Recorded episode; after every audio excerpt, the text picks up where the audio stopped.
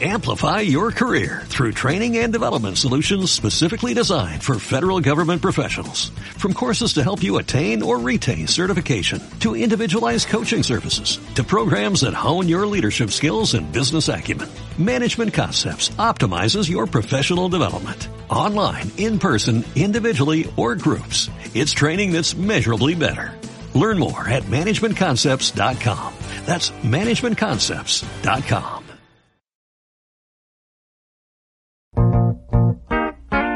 A partir de este momento, Radio Universidad de Chile da la bienvenida a La República de las Letras. Antonella Esteves, Patricio López, Alberto Mayol y Omar Sarraz los invitan a ser parte de esta nación letrada y democrática, en donde la conversación en torno a libros fundamentales es la excusa para juntarse con amigos, soñar y reflexionar sobre lo que somos y lo que podemos ser. Bienvenidos a La República de las Letras. More than 2,000 miles all the way.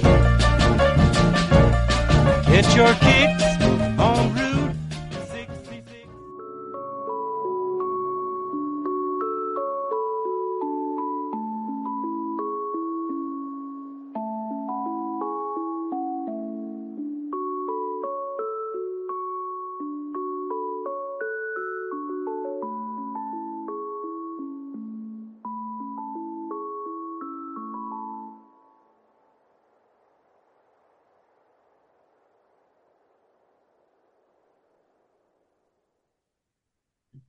La verdad no es sinónimo de historia.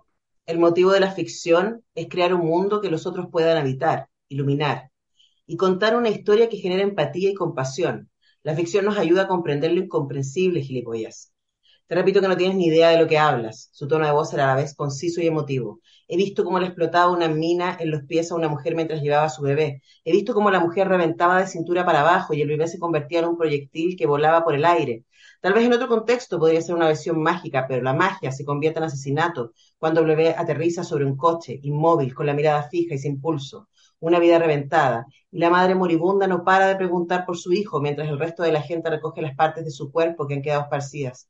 Aparece un hombre con una pierna, se la lleva como si fuera una ofrenda, como si la pudieran pegar de nuevo. La sangre negra cubre todo el suelo. Esa misma noche enterraron juntos al niño y a la madre. Un cerebro no puede procesar todo eso. Entienden que un cuerpo ya no es un todo, que solo hay una parte de una persona. Es como una destrucción del yo. Les ayudé a acabar la tumba, dice. He ayudado a acabar muchas tumbas.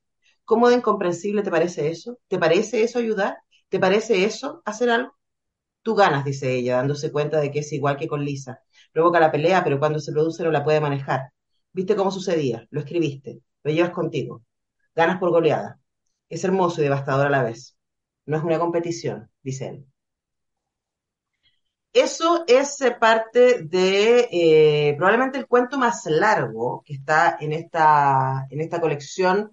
Días de ira se llama el cuento y Días temibles se llama el libro de I. M. Holmes, esta escritora neoyorquina, eh, con este libro que es del 2018 eh, y que visita por primera vez nuestra República de las Letras. Omar Sarraz, ¿cómo estás tú?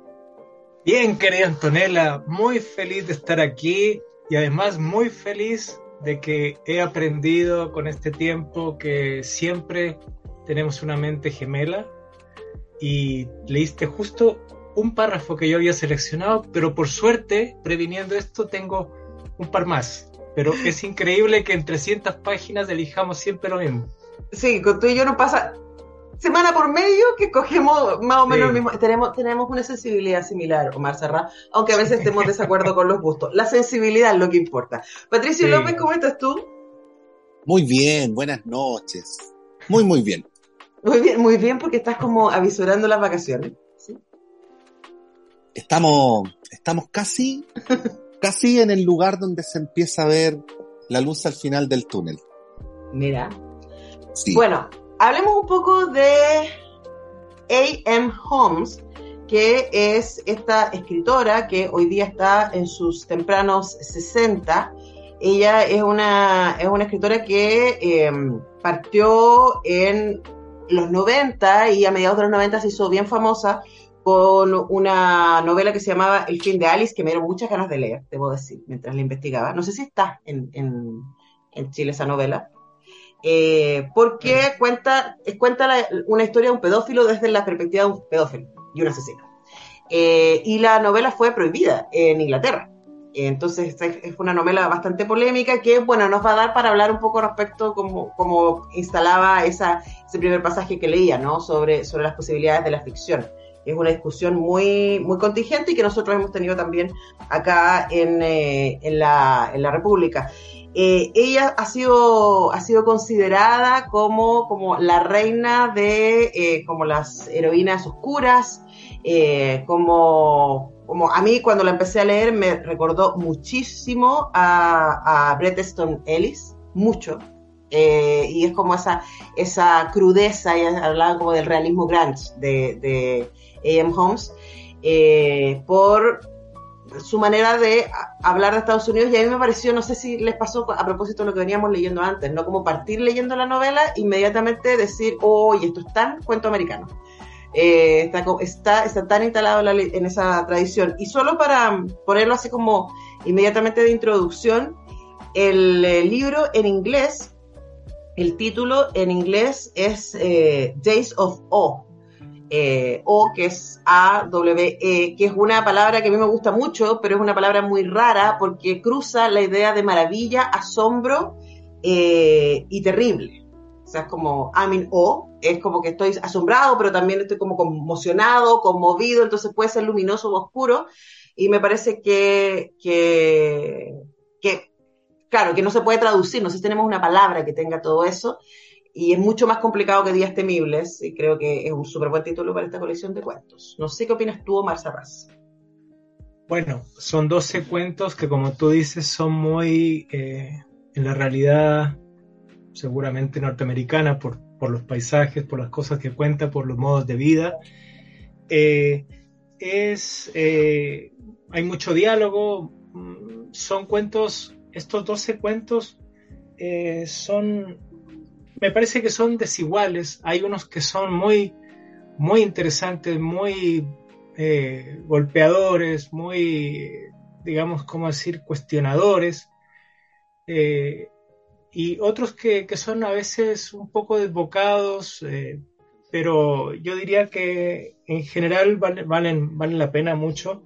Y yo recordaba a esta escritora, a Holmes, porque también aparte del libro que tú dices, tuvo éxito con con uno que, donde ella contaba la experiencia personal, ¿no? Ella es una hija entregada en adopción eh, porque nació de la relación de una mujer, de su madre, con un hombre mucho mayor, casado y con hijos.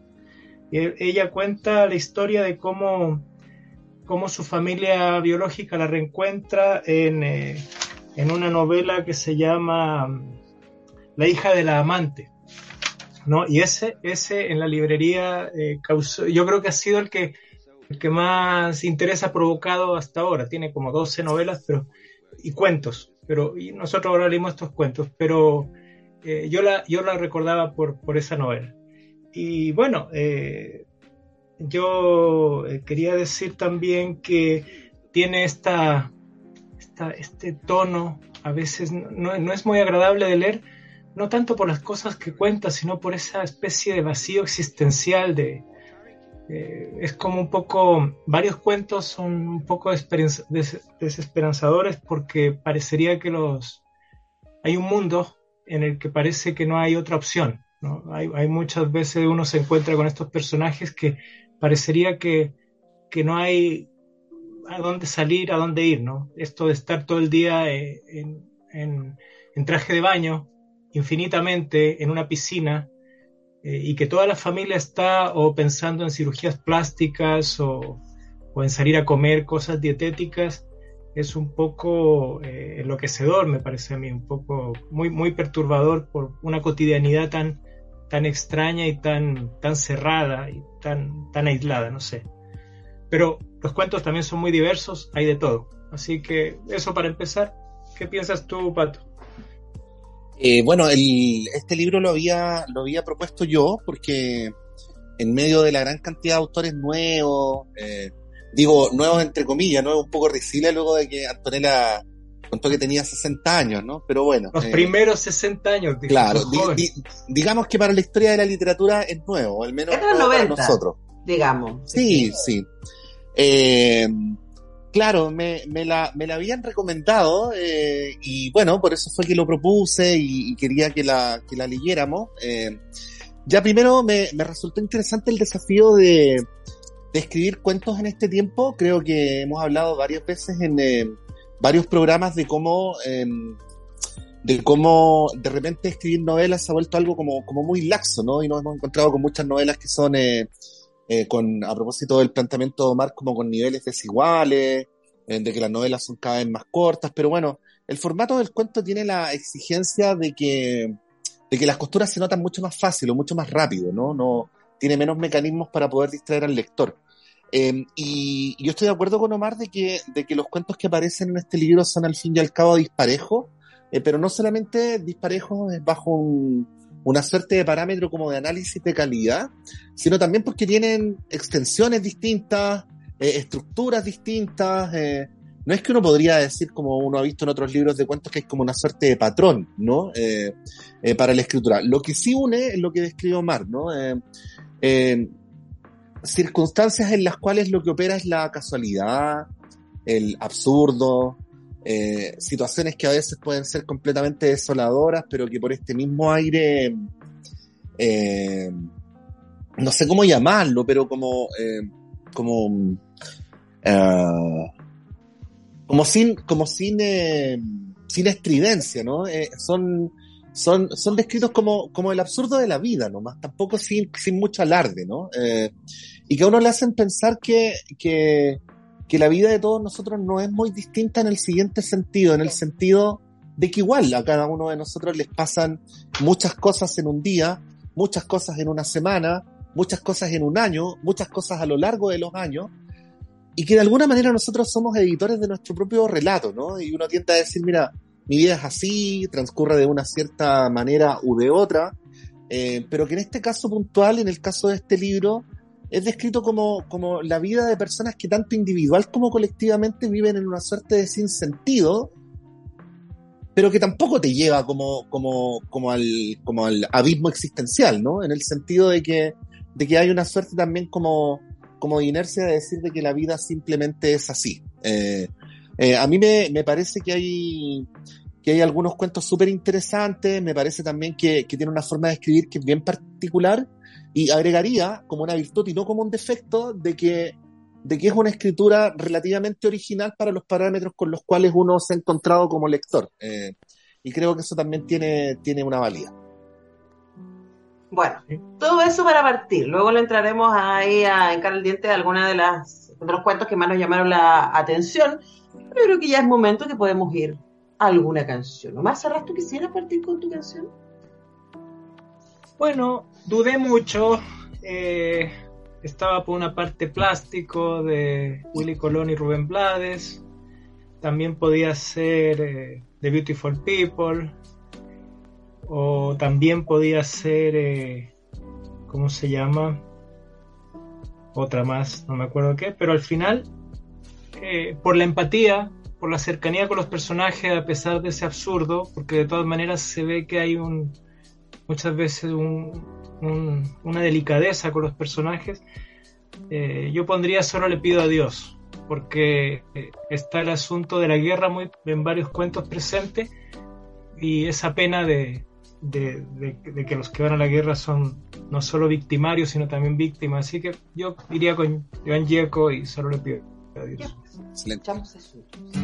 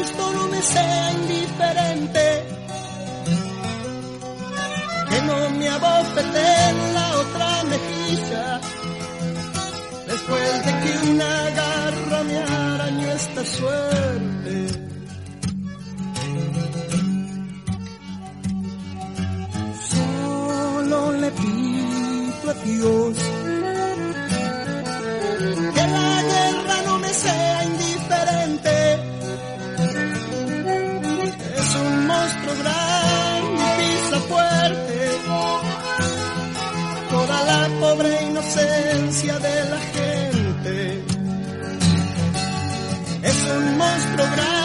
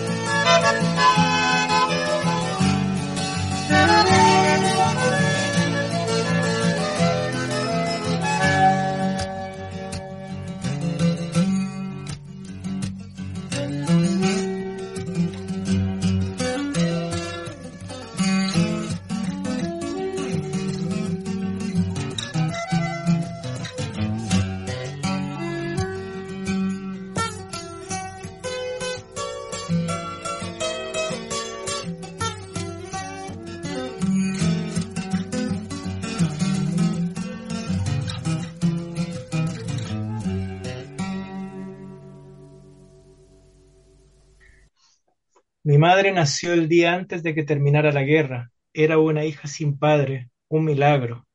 Se creyó aquello durante mucho tiempo, todos nos lo, nos lo creíamos. El hecho es que durante la guerra a mi abuela la dejaron en un internado católico. Sus padres la llevaron allí en plena noche, se dieron media vuelta y se largaron. Cuando ella les empezó a llamar a gritos, las monjas le taparon la boca con las manos.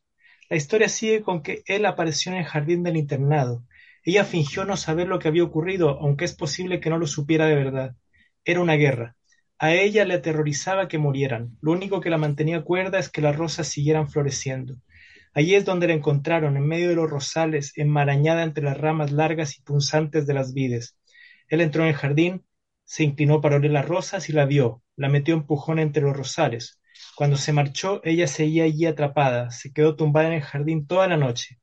Vio cómo se oscurecía el cielo, cómo salía la de estrellas. Miró hacia lo azul, lo eterno, lo interminable, lo innombrable. Cuando la encontraron estaba dormida, la despertó la abuela, pero ella despertó solo a medias. Se sentía como si hubiese sido víctima de un encantamiento, como si estuviera rodeada por la niebla. Pensamos que acabaría volviendo en sí, pero más que nada parecía perpleja, como si nada de todo aquello tuviese sentido. Cuando era niña mi madre sabía que su madre la odiaba, pero ella no sabía el motivo ni qué era lo que había hecho mal. Mi madre se escondía en cajas, debajo de la mesa, dentro de los armarios. Más tarde empezó a esconderse en el bosque, tras los árboles o bajo los montones de hojas. Jugaba a ser un camaleón que mudaba el color de su piel para adaptarse a su entorno. Cuando venían otros niños para jugar, mi madre se escondía y solo cuando se marchaban salía corriendo e iba hacia la ventana, apoyaba la cara contra el cristal y los miraba alejarse. Mi madre lo descubrió cuando tenía unos trece años, no recuerda cómo, pero decía que eso explicaba muchas cosas. Cuando lo descubrió tuvo un episodio de locura nocturna y fue por todos los parques de Londres cortando las rosas. Regresó con cientos de rosas. Llenó la casa de mi abuela de rosas, desde capullos hasta rosas florecidas y amustias. Rosas repollo, rosas comunes, rosas de té. Todas con pétalos tan delicados como la carne humana, todas con su perfume, un hermoso aroma que se volvió pútrido. El robo de las rosas era un delito, las rosas pertenecían a la ciudad, a la gente, no eran para beneficio exclusivo de una persona. La historia del robo salió en todos los periódicos. Su madre estaba espantada y amenazó a su hija con llevar a la policía. No puedo tolerar esto, es demasiado, estás volviéndome a hacerme lo mismo. Eres igual que tu padre, eres la prueba de que no se puede escapar de la propia historia. Y juntas cortaron aquellas rosas con sus largos tallos llenos de espina hasta reducirla a su mínima expresión. Se detiene. ¿Acaso tiene alguien una vida propia? pregunta. El doctor no contesta. Estamos leyendo Días Temibles de A. M. Holmes, esta noche la República de las Letras. Bueno, ahí está esta cosa eh, interesante. Este, este cuento, por ejemplo, eh, eh, que es de quién es la historia y por qué no se la puede sacar de la cabeza que habla de algo que va de generación en generación. Y en varios de los cuentos es como que el destino es algo que tú no puedes evitar, no porque haya una voluntad divina, sino porque hay una familia o hay, hay unas circunstancias de tus padres o tus abuelos que tú tiendes a repetir o que te dejan muy marcado. Y este es el cuento más corto y que a mí me pareció muy bonito porque es un poco onírico y, un poco tiene imágenes muy bellas y está la unión de la que va al psicólogo, su madre, su abuela, en historias que se repiten. la protagonista se pincha con espinas y va por toda la ciudad caminando con esas espinas que la pinchan y está la abuela que fue violada en un rosal y todas esas cosas. Entonces, es un cuento que me, gustó mucho eh, por varias razones. No sé qué piensan ustedes. A mí me parece eh. que, que, voy a ser muy cortita, es como, va, creo que a mí históricamente me ha costado con, con, con la novela, con, el cuento norteamericano, fíjate, creo como que, cada vez que lo leemos, el, Alberto en general propone bastante también, y yo creo que eso, excepto Paul Oster, ponte tú, mm. eh, como creo que hay una cosa como muy, con cierta novela, no toda la novela norteamericana eh, o estadounidense, pero sí con cierta que es como, hay una cosa que es muy como cotidiana y muy como poco esperanzadora. A propósito de lo que tú decías antes de la canción, ¿no? Esta cosa ha sido como, esto es, y las vidas están vacías, y la gente tiene pocos vínculos, y, esta cosa además que también A.M. Holmes, aunque es de Nueva York, sitúa la mayoría de sus cuentos en, Los Ángeles. Mm. Pero también, y hemos leído otras autoras y autores que trabajan desde allá, y también esta cosa como de, la superficialidad eh, y de como el vacío. Eh, y creo que, claro, me pasa que, eh, por un lado, esta cosa estética, que es muy pragmática, en contar las cosas así como desde el cotidiano y frase corta y sin mucho, sin mucho juego figurativo ni, poético. Eh, y por otro lado, esto es como lo que cuenta, que termina siendo siempre un poco así como, como duro, ¿no? Es como, mm, es como, eh, ¿se acuerdan que me pasó a finales del año pasado que leímos eh, autografía de mi madre y leímos este libro africano, que los dos me parecieron más duros en términos de lo que contaban que esto, mucho más brutales, pero como tenían una propuesta narrativa tan espectacular, tan, tan sorprendente, eh, que claro, que yo me sostuve, sostuve la rudeza del contenido a partir de la belleza de la forma, ¿no? Y me pasa en mm. general con los cuentos eh, estadounidenses que es como que me, que me cuestan, me cuestan un montón. Eh, sigo siendo una soñadora. Sí, Anto, cuando te escuchaba me preguntaba si lo que no, si lo que no nos gusta es Estados Unidos.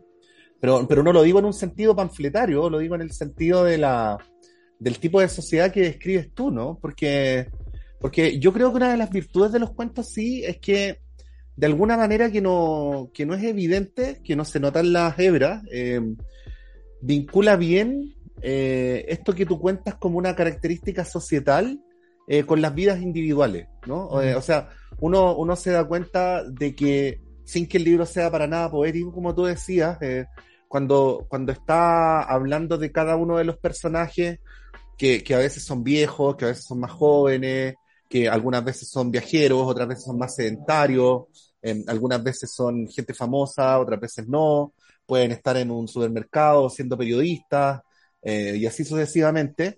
Eh, estás hablando al fin y al cabo de una suerte de arquetipos, ¿no? De, personas que están viendo algo muy específico, pero que al mismo tiempo da cuenta de un sistema de valores o de una característica epocal, ¿no? Eh, eh, y por eso es que al final, más allá de que, los cuentos tienen distintas características y distintas circunstancias, uno puede encontrar este, este hilo conductor. Es completamente cierto que, si uno quisiera leer libros para sentirse mejor, esta no sería una, una autora recomendada, ¿no? Eh, pero a propósito de lo que tú decías antes, surge otra pregunta que yo simplemente la voy a formular, porque, porque yo vengo solo a aprender a estos programas, ¿no? Eh, es si es sí, claro, pues, siendo la sociedad así, es difícil que, eh, o resulta poco posible que un escritor que surge del seno de esa sociedad eh, tenga una manera de escribir más evocativa, ¿no? Mm. O con un mayor sentido de la, de la trascendencia. Al fin y al cabo, también en ese estilo de escritura, uno constata, ¿no? Lo, lo, que, lo que es esa sociedad. Sociedad al que yo no conozco, ¿ah? yo nunca he estado en Estados Unidos ni siquiera de turista, ¿no? pero uno puede entrever, ¿no? Así como, como en otros libros hemos podido entrever, como por ejemplo cuando leímos a Enrique Lin, eh, ¿se acuerdan? Con, ¿Cómo se llama? Los diarios de Nueva York. a, partir, a partir de Manhattan. A partir de Manhattan. Eh, la, la, una, una, mirada que fíjate que es equivalente, ¿no? Pero que la tiene alguien que viene de otro lugar del mundo y ustedes se acuerdan que en esa época nos acordábamos también de la, de la mirada eh, también desoladora que tenía García Lorca de Estados Unidos, de Martí de Estados Unidos, em, y así sucesivamente. Bueno, ¿dónde está el Estados Unidos poético? Eh, en alguna parte tiene que estar, pero parece que definitivamente aquí no. Sí, y ahora sí me pasa, y ahora que te escucho como que hago la conexión la otra vez, yo sí he estado en Estados Unidos varias veces, eh, mi pasado canuto me llevó varias veces a, la costa a la costa oeste y, a tomar desayuno con Jimmy Swaggart no, ya no, era la época, pero sí, eh, pero, pero sí era como el, ahora, lo bueno es que la iglesia a la que nosotros pertenecíamos eh, tenía base en Seattle, entonces igual iba como a una de las ciudades más cool de Estados Unidos. Eh, pero, pero incluso en las ciudades cool, como, como Seattle o Nueva York, hay esta cosa que es verdad, hay esta cosa como, claro, que probablemente tiene que ver con la lógica neoliberal y el consumismo como, como mandante, ¿no? Eh, y, esta promesa, a mí yo me acuerdo la primera vez que fui a Estados Unidos, fui adolescente, entonces era como, para mí era muy impactante un lugar como Costco, ¿cachai? Y que, y que se, todo se compraba, que en ese momento en Chile no pasaba, pues todo se compraba así como en docenas, y todo se compraba así como en mucho, y había una cosa así como excesiva en todas partes. Eh, y claro, yo creo que, que, lo que lo que revela eh, poderosamente la, este tipo de, cuentística estadounidense tiene que ver con ese vacío, Con, con, la, con la lógica de la promesa eh, de que la felicidad está acá, Eh, y claro, y estas almas más sensibles y talentosas son capaces de decirnos, mira, esto es lo que hay detrás de, esto, ¿no? Y es interesante porque no, no me pasa necesariamente con la música, yo sí escucho mucha música estadounidense y tampoco me pasa con el cine.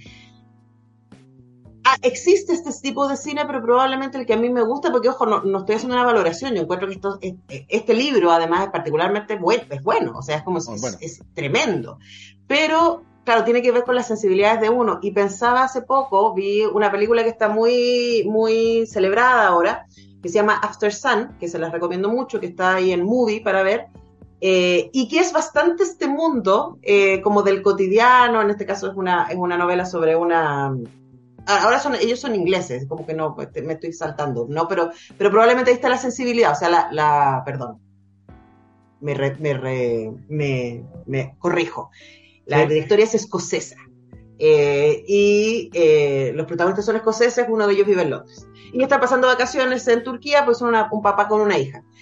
Eh, y claro, y ahí es probablemente es el salto. Hay una, hay una cotidianidad que uno podría asemejar mucho a esto, a la idea de la piscina, a la idea del tiempo muerto, a la idea de la conversación que uno dice, aquí no está pasando mucho, conversaciones que no son trascendentes en términos de que están wow, que es como muy cotidiana, pero claro, hay una sensibilidad que cruza eh, que hace que uno pueda pegarse un salto y hay una belleza. Quizás, ¿sabes qué me falta? Y me, todo esto estoy como pensando en voz alta. Yo creo que aquí me falta melancolía. Es demasiado, ¡pah! es demasiado duro. Eh, y una que está abrazando su propia melancolía, yo creo que eso. Hay una cosa como de textura que me... Mira, eso. melancólicos que me salieron, ¿ah? es como esa culpa por hacernos leer poesía desde hace más de 10 años, Patricio López. Sí, Patricio López. Esa pregunta que... ¿No había una novela que empezaba con cuándo se jodieron los de Estados Unidos? Ah, no. Porque resulta que justamente eh, Whitman, si uno ve a propósito que tenemos aquí a nuestro ah, querido poeta. Y a propósito de, de, autores que nunca hemos leído en la República de las Letras. Bueno, ¿quién es el encargado de proponer poesía? ¿Quién? A ver, ¿quién? No, no, leamos a Whitman. Sí, claro. Hay una traducción de los años 50 hecha por un ecuatoriano Alexander que está en Visor Poesía, que es perfecta, espectacular. Y ahí lo que yo quería decir es en qué momento se perdió Estados Unidos. Whitman es justamente el canto a la humanidad, a la fraternidad, a lo posible, a la libertad, a la historia, a la igualdad sexual, a todas las posibilidades a la vida, a la vida en, sus expresiones más exaltantes, más fuertes, hermosas, arriesgadas, lo que sea. Y se nota que Whitman, siglo XIX, guerra civil, con todo el drama que eso pudo ser para, Estados Unidos, en el siglo XX termina siendo eh, un Estados Unidos que no es para nada el que canta Whitman en... No Yo diría que la respuesta es en los 80. Claro, eso, eso, esa es una buena respuesta. Básicamente. Sí, de ahí para adelante. Entonces es como Whitman eh, no, no pudo con, tampoco pudo con, con todo lo que nosotros estamos luchando. No, porque ¿sabes qué? Porque te pongo ese, ese momento? Hay una serie documental en Netflix, em, no me acuerdo cómo se llama ahora, pero sobre Gusto, creo que se llama Gusto 1999, no sé qué. Eh, y que es, es bien impactante, es una serie de cuatro capítulos en donde la pregunta que se hacen es ¿Por qué si Gusto se pudo hacer en el 69, el del 99 fue un fracaso? Ese es el, esa es como la pregunta que se hacen, ¿no? Y te cuentan la historia cuando fueron organizadas por la misma gente. Y ¿Ese es el, documental que está en Netflix? Sí, está en Netflix, son cuatro capítulos, más o menos de casi una hora cada uno, no sé qué, pero se ven súper fáciles, de verdad, porque es muy, muy entretenido y es muy impactante, porque básicamente lo que te demuestra es el cambio de valores en las generaciones. Y también en la gente que partió con gusto, porque básicamente lo que te cuenta es que ellos habían hecho un gusto como dos años antes de, como a finales de los 90, antes de este, que, y perdieron mucha plata porque mucha gente se coló. Entonces, en esta es como, no importa lo que pase, hay que ganar plata. Entonces, hacen eso y además traen mucha gente que viene del mundo como del, del rock metal, un poquito más pesadito, ¿cachai? Y también un poquito más, más combativos en términos de letra eh, y la gente que viene ya viene con una actitud mucho más clientelista, mucho más así como yo pagué, así que no voy a limpiar. Hay una escena donde está todo sucio en el día 2, así todo sucio, y sale una señora que había trabajado en Gusto, el original, repartir bolsas de basura diciendo, pero chicos, limpie para que mantengamos esto todo junto, y los cabros lo miran para atrás como, no, yo pagué 200 dólares para estar acá, no voy a estar limpiando. ¿Cachai? Ah. Entonces hay una mezcla entre los organizadores que bajaron costos en todo, en seguridad, en, baños, en agua, en, alimentación, así como un desastre en términos logísticos, y también la actitud de los artistas y los contenidos de las letras y la actitud de los asistentes. Y hay uno, y es súper evidente, uno dice, chucha, ¿qué pasó entre el amor y paz del hippismo de los 60 y esta actitud eh, individualista, desapegada, clientelista. Y claro, yo creo que, que, que, Reagan pasó, pues no solo, o sea, estoy hablando de Reagan como, como un, no solo él, digo, como, como un símbolo de todo eso.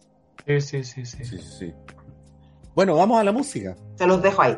Ya, pues, para la lo, lo, lo, retomamos a la vuelta. Eh, bueno, como, como ustedes decían que esto transcurre fundamentalmente en Los Ángeles, California, eh, la canción que voy a someter a consideración no está ubicada exactamente ahí, sino en el estado de Florida. Eh, es una canción que se llama Miami, de los fabulosos Cadillacs, donde dice en el estribillo que no existe vida espiritual en este infierno. Eh, bueno, vamos a, vamos a escucharla porque tiene que ver todo con lo que estamos conversando.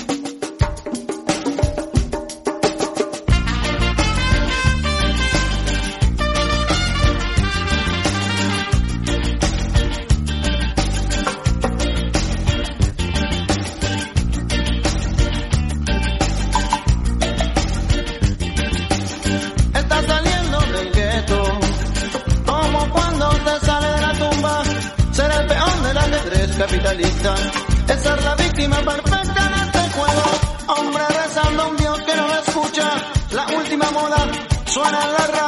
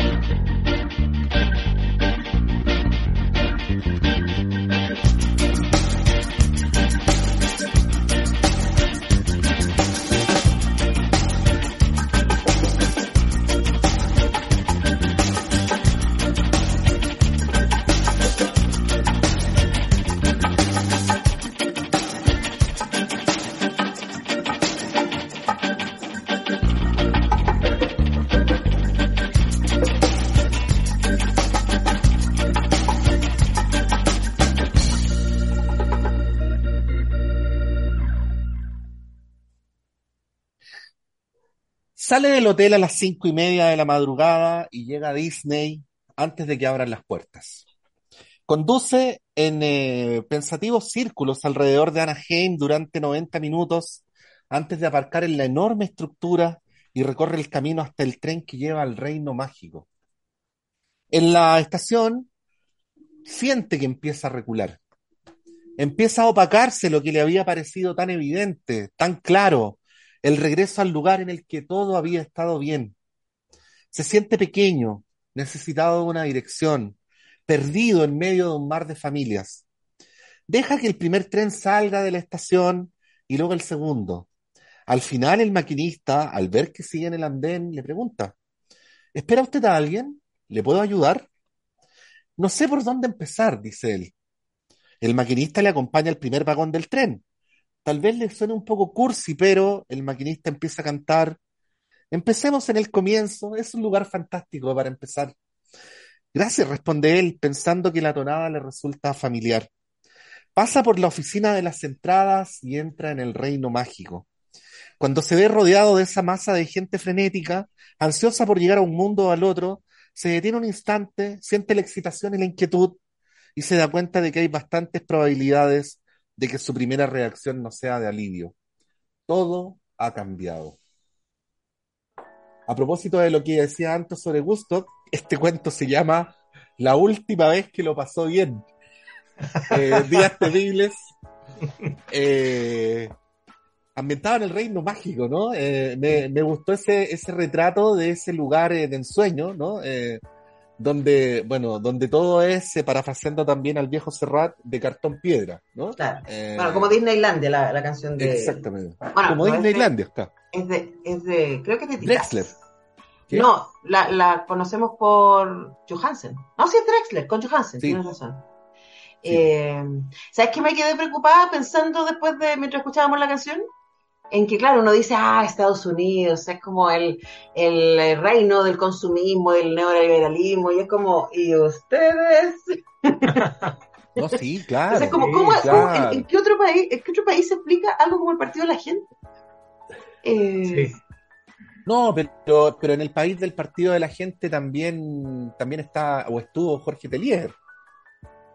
Y estuvo Lemebel, eh, eh, y está Gonzalo de la Carrera, y, y está Gonzalo Roja. Estoy, poniendo la misma frase de Lemebel y Gonzalo de la Carrera que pero por supuesto. ¿Cómo se hace eso? No, no, lo que te estoy diciendo es que en este país ese tipo de contradicciones son posibles, lo cual no es necesariamente mejor, pero pero es, ¿no? O sea, esa, esa me la, esta, voy a tirarme una, una hipótesis que aquí cualquier, eh, cualquier eh, doctor en cualquier disciplina de las ciencias sociales vendría y me tiraría por la ventana del piso 19, pero... No, está, no está podemos...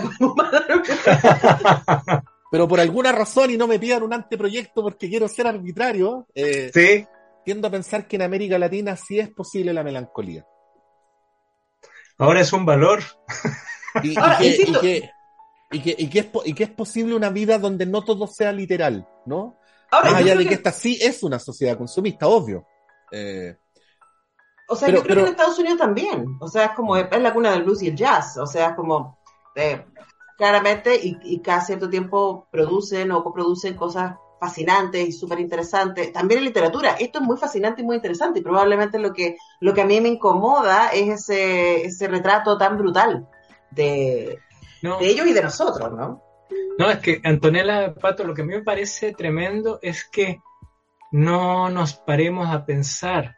Entonces, muchas veces, me acuerdo cuando la vi en los años 90 o el 99 o el 2000, dijo, estamos a cinco años del desarrollo. ¿Y qué significa eso? Entonces yo lo que diría es que ojalá no lleguemos a un desarrollo que sea como el de estos cuentos, eh, no nos paramos a pensar, entonces queremos simplemente dejar de ser, como en ese artículo que escribió Lavín sobre ser un dragón como los asiáticos y dejar el barrio, donde aquí las guaguas chilenas que nacen tienen más peso que todas las de la región y una serie de cosas. Entonces, esa, esa cuestión de querer ser desarrollados, querer ser primer mundo, no darse cuenta de que en la ese tipo de modernidad se puede perder lo bueno que hay en la premodernidad, que es poder tomarse de vez en cuando un café o cada vez menos tal vez, o, un, vaso de vino con un amigo y conversar. Eh, romper esa rutina asfixiante de solo trabajo, familia, y donde los amigos cada vez son una cosa más rara y más eh, poco confiable. O sea, yo no sé si en, esta, en estos cuentos los amigos uno puede decir con toda seguridad que lo son. Entonces. Walter es amigo, Walter es amigo. Walter, ¿sí? Ah, sí, Walter, sí. Esa es una excepción, se podría decir tal vez el más notable. Pero lo que, lo que decía yo es que ella quiere ser cuestionadora, lo hace muy bien eh, en ese sentido, sus su escritos te hacen pensar mucho sobre la sociedad la que, de la que salen. Y yo diría, para nosotros, pensemos si queremos realmente ser desarrollados y punto, como, como nos han dicho hace tanto tiempo. Ahora, nosotros hemos hablado harto del fondo y que, de la, que la forma es muy concreta, es muy frase corta, hay, hay poco como juego literario. Ella en algún momento fue conocida como, como alguien que yo no leí sus libros anteriores, como alguien que le metía cierto surrealismo a la realidad. Y en una entrevista reciente ella decía que la verdad es que la realidad está cada vez más bizarra, entonces como que de verdad no hay mucho que no hay mucho espacio para el surrealismo.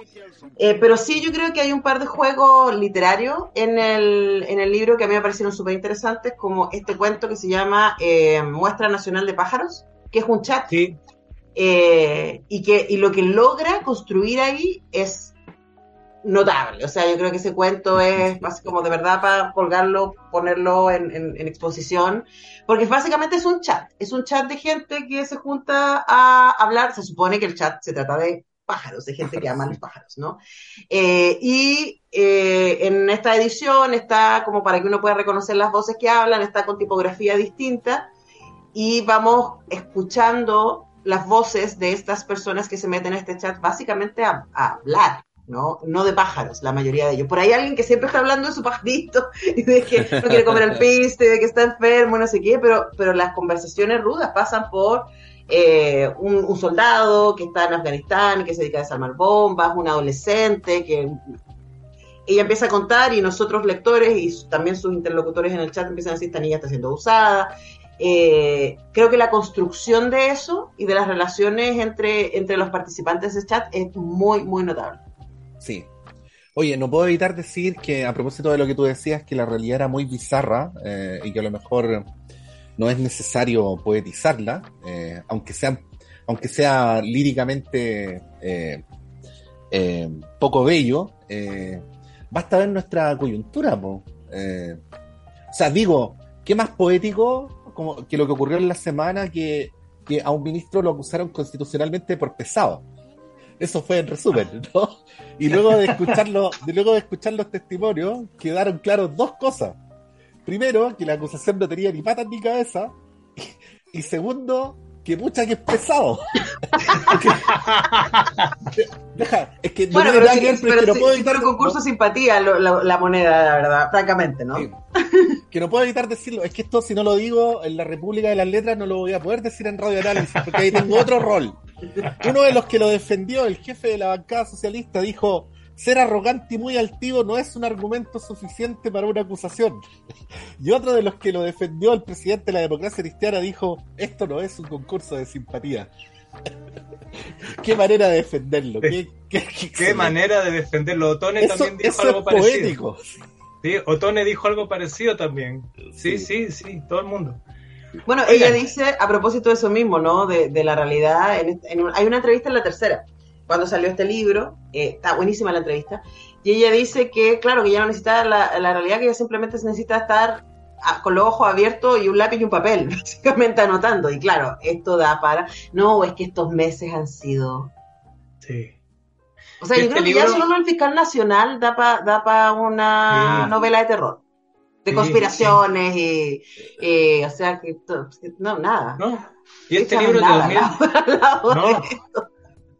hermoso. Y este este libro es de 2018 así que claro están están en estos últimos tiempos ahí metidos. Y bueno yo quería justo decir lo, lo que dijiste tú Antonella. Yo destaqué de los 12 cuentos los que me gustaron más son Muestra Nacional de Pájaros que como tú dices es muy ingenioso profundo y puede ser conmovedor también. Eh, de quién es la historia y por qué no se la puede sacar de la cabeza, que es este poético que yo, del que yo leí una parte, y eh, de donde seleccionó Pato el fragmento. Es la última vez que lo pasó bien, que es tremendamente, yo, es, ese cuento realmente es para ponerse muy triste y además es muy bonito porque a pesar de todo, eh, como que los hay personajes que quieren a esta persona que lo está pasando mal. Y esta persona que lo está pasando mal tiene ciertos encuentros. Básicamente vuelve a Disneylandia, que es la última vez que estuvo feliz antes de que sus padres se separaran, volviendo a Disneylandia, Europa. Y quiere reencontrar eso y todo el choque que le produce llegar a, siendo adulto a ese mismo lugar, ¿no? Bueno, ese cuento tiene unas partes eh, muy bonitas, por ejemplo, cuando explica lo que siente él de niño cuando simplemente su padre se va de la casa y él queda solo con la madre y el padre nunca le dice nada y cómo luego empieza a relacionarse con ese padre. Entonces son cosas muy tristes y bueno, yo, yo creo que esos tres cuentos para mí te lo hacen que que la lectura, los otros también, pero esos hacían que, la lectura del libro haya sido una, cosa muy interesante. Y muy cáustico, ¿no? Esto de cómo se rompe la fantasía. Eh, mira, dos líneas. ¿Me estás diciendo que tú eras el hombre de Malboro? No exactamente, responde. Yo fui el sustituto del hombre de Malboro. bueno, es eso. esa, esa sensación de, de superficie, ¿no? Está este, estos dos cuentos con la familia de, de Cheryl y Abigail y el amigo Walter. Sí. Eh, que son dos juegos, aparece, es, aparece al medio del libro y aparece al final del libro. Eh, y no son, igual uno puede leer el último sin haber leído el primero, y puede leer el primero sin, sin el otro, porque el otro es el desenlace, ¿no? Eh, y es esto, ¿no? Estas como, este tipo de relaciones, este, y uno dice así como, ¿para qué vive esta familia? O sea, muy. La, hermana que es modelo y que no come, come 10 calorías. 10 calorías. Eh, la hermana que se supone que es más normal, que es la amiga de Walter, Cheryl, ¿no? Y estos papás que están así como muy preocupados por la imagen y por cómo se ven, etcétera, y que, y que claro, hicieron mucha plata en su momento, entonces ahora viven en esta, en esta casa increíble, con piscina, con vista al valle de Los Ángeles, no sé qué. Eh, y también al final de ese cuento es devastador. Y al mismo tiempo, no les voy a contar el final, pero uno piensa, es lo mejor que le puede pasar a esta pobre mujer. bueno, por eh, eso, por eso. Hola a todos, es el primero que tú dices, y luego ella se escapó. Tú dices, ¿para qué vive esta familia? Bueno, esta familia al final eh, casi toda termina muriendo de una manera muy también como en esa trivialidad, como que es una muy consistente, muy consistente. Consistente con esa trivialidad, claro, con esa trivialidad. Trivialidad, esa es la palabra que busqué todo el programa y que no la encontraba. Gracias, Omar. bueno, y, hay varios, varios cuentos que están emparentados. Hermano Dominical, que es el primero, donde un cirujano eh, estético, que es hijo de una artista, mujer artista y un carnicero, se dedica a la cirugía estética y, su hermano que le ha hecho matonaje desde chico y todo, todos los problemas. Luego está ese otro todo genial menos por la lluvia, de dos amigas conversando eh, sobre sus vidas amorosas, que también es una cosa muy decepcionante. Eh, un premio para cada jugador, que es en el supermercado donde la, eh, papá e hijo compiten con mamá e hija con puntos, o sea, por, por, sacar cosas con descuento en un supermercado, que es la locura absoluta, o sea, vivir para comprar las cosas más baratas. Ese, sí, bueno, la, la, fiebre de los cupones en Estados Unidos es una cosa seria.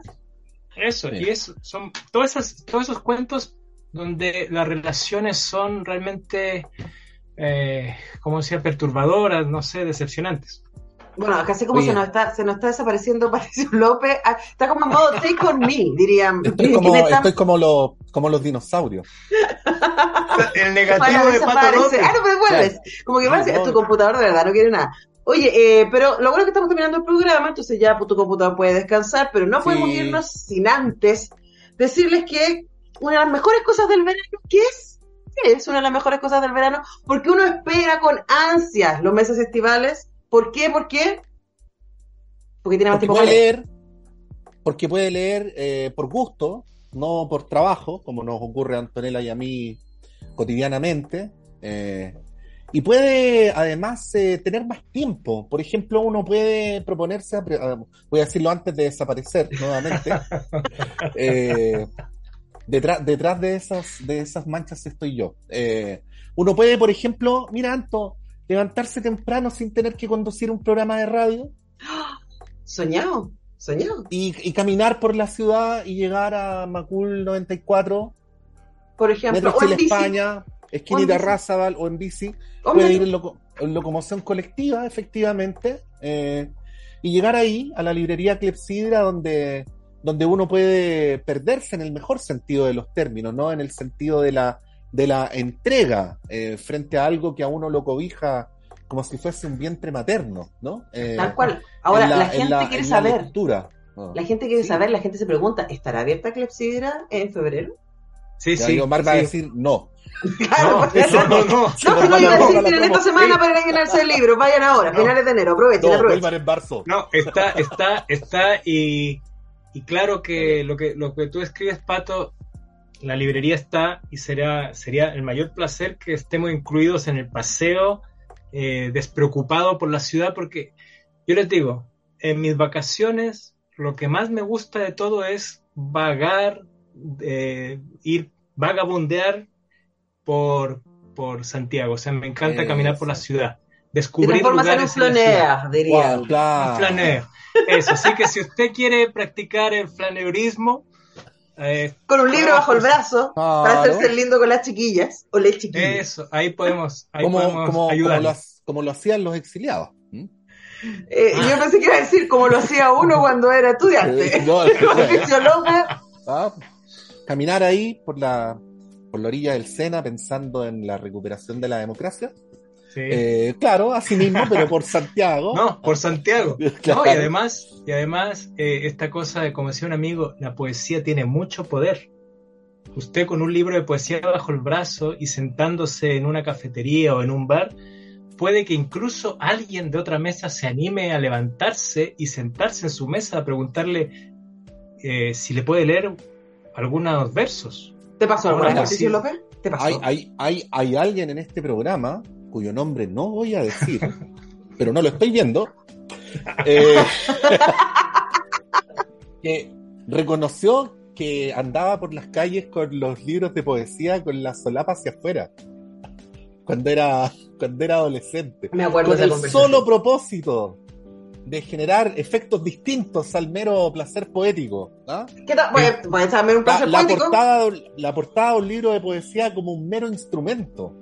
Sí, efectista, sensacionalista. los poetas estarían felices, la mayoría de los poetas, no sé. Bueno, pero nos tenemos que ir. Eh, entonces, bueno, gracias a toda la gente que escribe, que ve el programa en YouTube, a tiempo, a destiempo, no hay tiempo real para este programa, la República de las Letras existe, ahí, siempre, está ahí en la nube.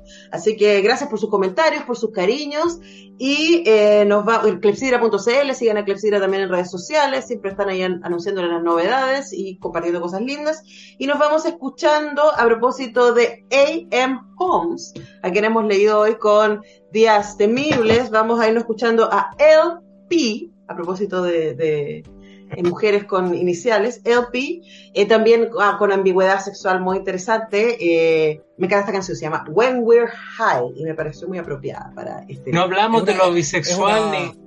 No hablamos de la.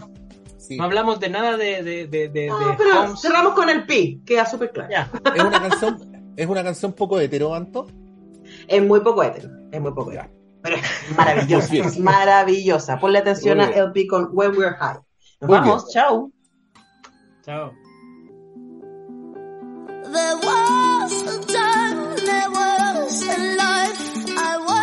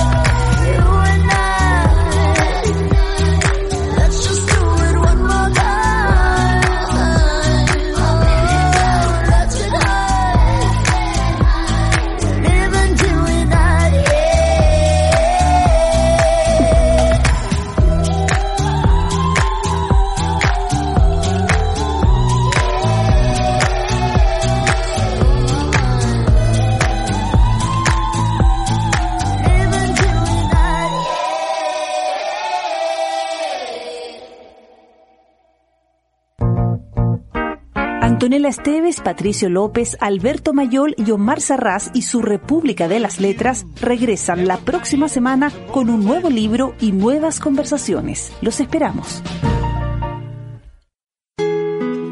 Librería Clepsidra. En Ñuñoa, en Maculco y está la librería Clepsidra. Libros de ciencias sociales, literatura, filosofía, poesía, lecturas escolares de arte y teatro. Avenida José Pedro Alessandri 94, teléfono 225-5706. Consulte nuestros títulos y autores en www.clepsidra.cl.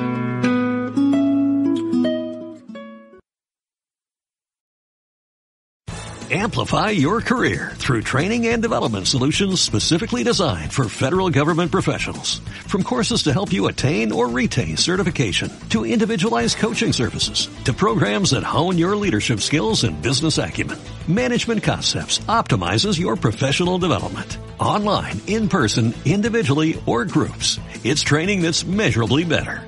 Learn more at managementconcepts.com. That's managementconcepts.com.